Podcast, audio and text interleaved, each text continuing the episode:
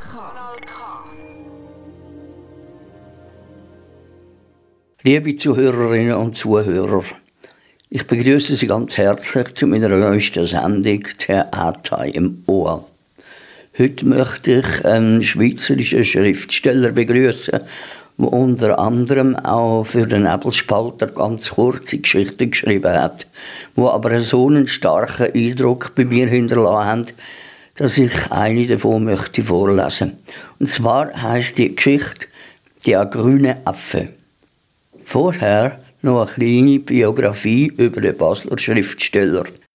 Der Heinrich Wissner ist am 1. Juli 1925 in Zettlingen im Kanton Basel-Land geboren und am 27. Februar 2019 in Rheinach gestorben. Der Heinrich Wissner ist als Sohn von einem Bauer in Schiers zum Primarlehrer ausgebildet worden und von 1945 bis 1947 ist er Lehrer für sogenannte schwer erziehbare Kinder in Liestal und hat dann bis 1981 als Lehrer in Augst und Rheinach unterrichtet. Im 1981 ist er nach Rheinach gezügelt und ist dort als freier Schriftsteller tätig gewesen. Er hat 1962 geheiratet und hat im 1967 mit seiner Frau eine Tochter bekommen. Jetzt da noch ein paar Preisverleihungen.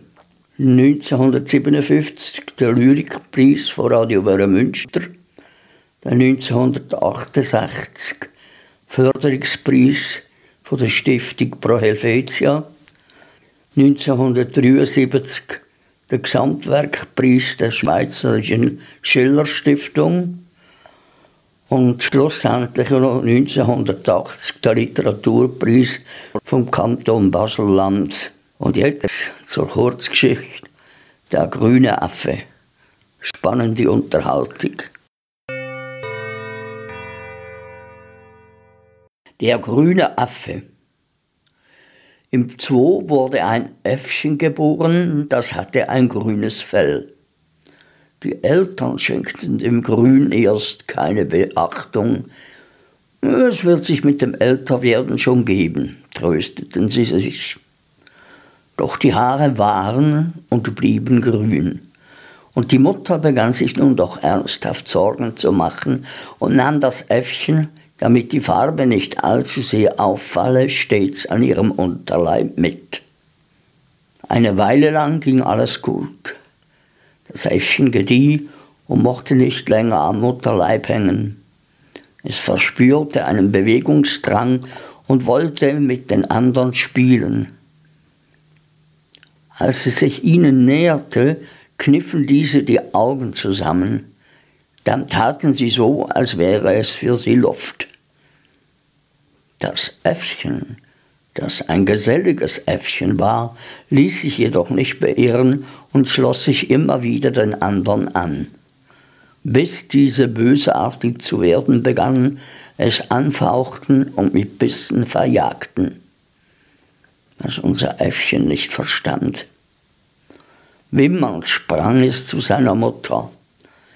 Die Mutter, die sich ebenfalls Sorgen machte, der Vater war längst zur Männergesellschaft zurückgekehrt, sprach zu ihm, es ist das grüne Fell, das Sie nicht an dir mögen. Aber grün ist doch schön, sagte das Äffchen, und mir gefallen meine Haare. Ich bin doch so geboren. Sie gehören doch zu mir. Sie mögen dich nicht, weil du als einziges grüne Haare trägst. Vielleicht sind sie deswegen eifersüchtig auf dich. Wir färben die Haare braun und du wirst sehen, sie nehmen dich sofort als ihresgleichen an und du darfst mit ihnen spielen. Traurig stimmte das Äffchen dem Haarefärben zu. Und siehe da, die anderen taten, als wäre nie etwas gewesen. Und es tollte und sprang mit ihnen herum, denn es verspürte einen enormen Bewegungsdrang. Nun war es glücklich. Aber es hatte die Angewohnheit, anstatt auf allen Vieren oder auf zwei Füßen, auf den Händen zu gehen. Die Kameraden sahen der Sache eine Weile lang zu. Dann begannen sie wieder, die Augen zusammenzukneifen, zu fauchen und unser Äffchen mit Bissen zu verjagen. Es fand bei seiner Mutter Schutz und klagte ihr sein Leid. Benimm dich ohne aufzufallen, riet die Mutter, und du wirst sehen, sie vertragen sich wieder mit dir wie zuvor. Aber ich gehe doch so gern auf Händen. Was ist da schon Besonderes dran? rief das Äffchen. Tu, was ich dir sage, und du wirst sehen, alles wird wieder gut. Das Äffchen befolgte den Rat seiner Mutter, und siehe da, es wurde, wenn auch zögernd, wieder aufgenommen im Kreis. Man spielte wieder mit ihm, und das Äffchen, das so gerne herumtollte, war darüber sehr froh. Auch die Mutter hatte eine Sorge weniger. Bis das Äffchen auf eine andere Gewohnheit verfiel. Es sprang nicht mehr wie die anderen von Ast zu Ast oder von Baum zu Baum. Nein, es flog, es flog und zog seine Kreise um den Affenfelsen herum. Die anderen schauten mit zusammengekniffenen Augen von unten zu. Kaum hatte es wieder Boden unter den Füßen, begannen sie es zu quälen, und es vermochte sich nur noch mit einem Sprung in die Luft zu retten. Nun hätte es ja fortfliegen können. Aber wohin? Es war ein Affe und wollte bei den Affen bleiben, und außerhalb des Felsens war kein Affe weit und breit. Nur verstand das Äffchen immer noch nicht, warum man es mied. Es begann sich einsam zu fühlen, und der Klumpen auf dem Herzen wog von Tag zu Tag mehr. Schließlich ging es mit seiner Sorge zur Mutter. Die Mutter sprach nun zu ihm wie zu einem Erwachsenen. Ich habe dir schon einmal erklärt, dass du in allem, was du tust, nicht abweichen sollst vom Verhalten der anderen. Halte dich an die Norm. Was ist die Norm? wollte das Äffchen wissen. Es ist das Normale, das, was alle anderen Affen tun. Grüne Haare haben, auf den Händen gehen und jetzt gar noch fliegen, gehören nicht dazu. Aber es gehört doch zu mir. Warum darf es mir nicht gehören? wollte das Äffchen wissen. Sag mir die volle Wahrheit. Die Mutter schwieg lange und überlegte, wie sie ihrem Kind die Sache plausibel machen könnte. Schließlich sagte sie, du bist anders als die anderen. Und anders sein dulden sie nicht. In einer Herde wie der unseren hat sich jeder dem Herdengeist unterzuordnen, sonst wird er ausgestoßen und bleibt allein.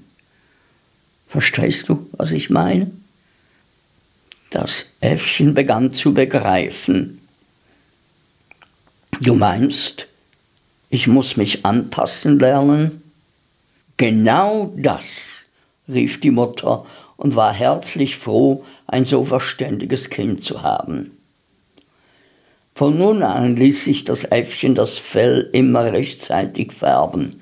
Nie mehr sah man auch nur den Ansatz von Grün. Es vermied es, auf den Händen zu gehen, worauf es ständig solche Lust verspürte. Und immer, wenn es in die Luft gehen wollte, fing es sich am nächsten Ast rechtzeitig ab. Nicht mehr fliegen dürfen war für das Äffchen das Allerschwerste. Aus unserem Äffchen wurde ein stilles Äffchen und es unterschied sich in seinen Bewegungen in nichts mehr von den anderen. Ja, sie wirkten sogar ausnehmend zahm. Aus unserem tolldreisten Äffchen ist doch noch ein braver Affe geworden, sagten die anderen und lobten es dafür. Die Jugendstreiche wurden ihm vergeben, und auch ans grüne Fell wollte sich kaum jemand mehr erinnern. Den erloschenen Glanz in seinen Augen bemerkte niemand.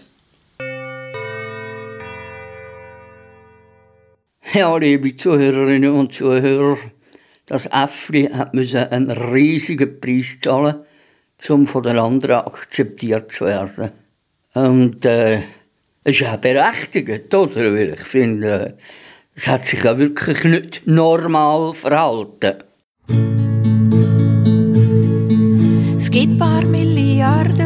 Leuten auf der Welt. Es gibt dicke und dünne, es gibt gescheite und dumme. Die meisten sind gewöhnlich normal. Normal, das ist jeder, der gut ist und gescheit, wo möglichst nicht auffällt und anderen gut gefällt, halt eben so gewöhnlich normal. Gibt's einen, der klein ist, vielleicht ein bisschen dumm, das sieht doch jeder, man muss drüber reden, der ist ganz bestimmt nicht normal. Und einer, der zu gross ist, zwei Meter und so, das findet man halt spässig, vielleicht sogar lässig, doch ist es bestimmt nicht normal.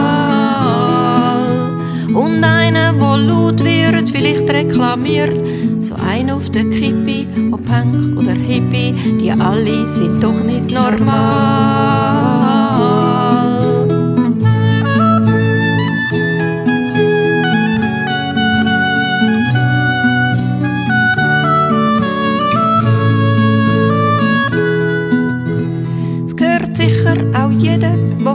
Ist dazu, wie früher die Jinken und alle die Linken, die sind ganz bestimmt nicht normal. Und muss eine hinken und ist sie gar gelähmt, gehört sie zu den Blinden, sie sollte verschwinden, es gibt extra Heim für so Leute. Und das ist auch gescheiter, heute tut man so viel, baut extra im Grünen, so zmitzt in den Blumen möglichst am Rand von der Stadt. Liebt eine eine Frau und liebt eine einen Mann, tun gar zusammen schmusen, das muss einem ja grusen, so etwas ist doch nicht normal.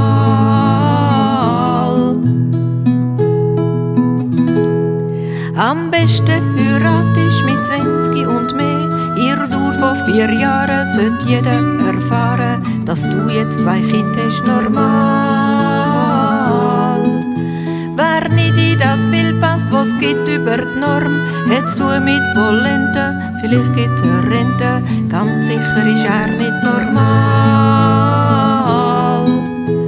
Und wer nicht normal ist, für den wird heute geschaut. Sechs Klinik, sechs Gefängnis, sechs Heim, das Verhängnis ist immer so schwer's ja normal.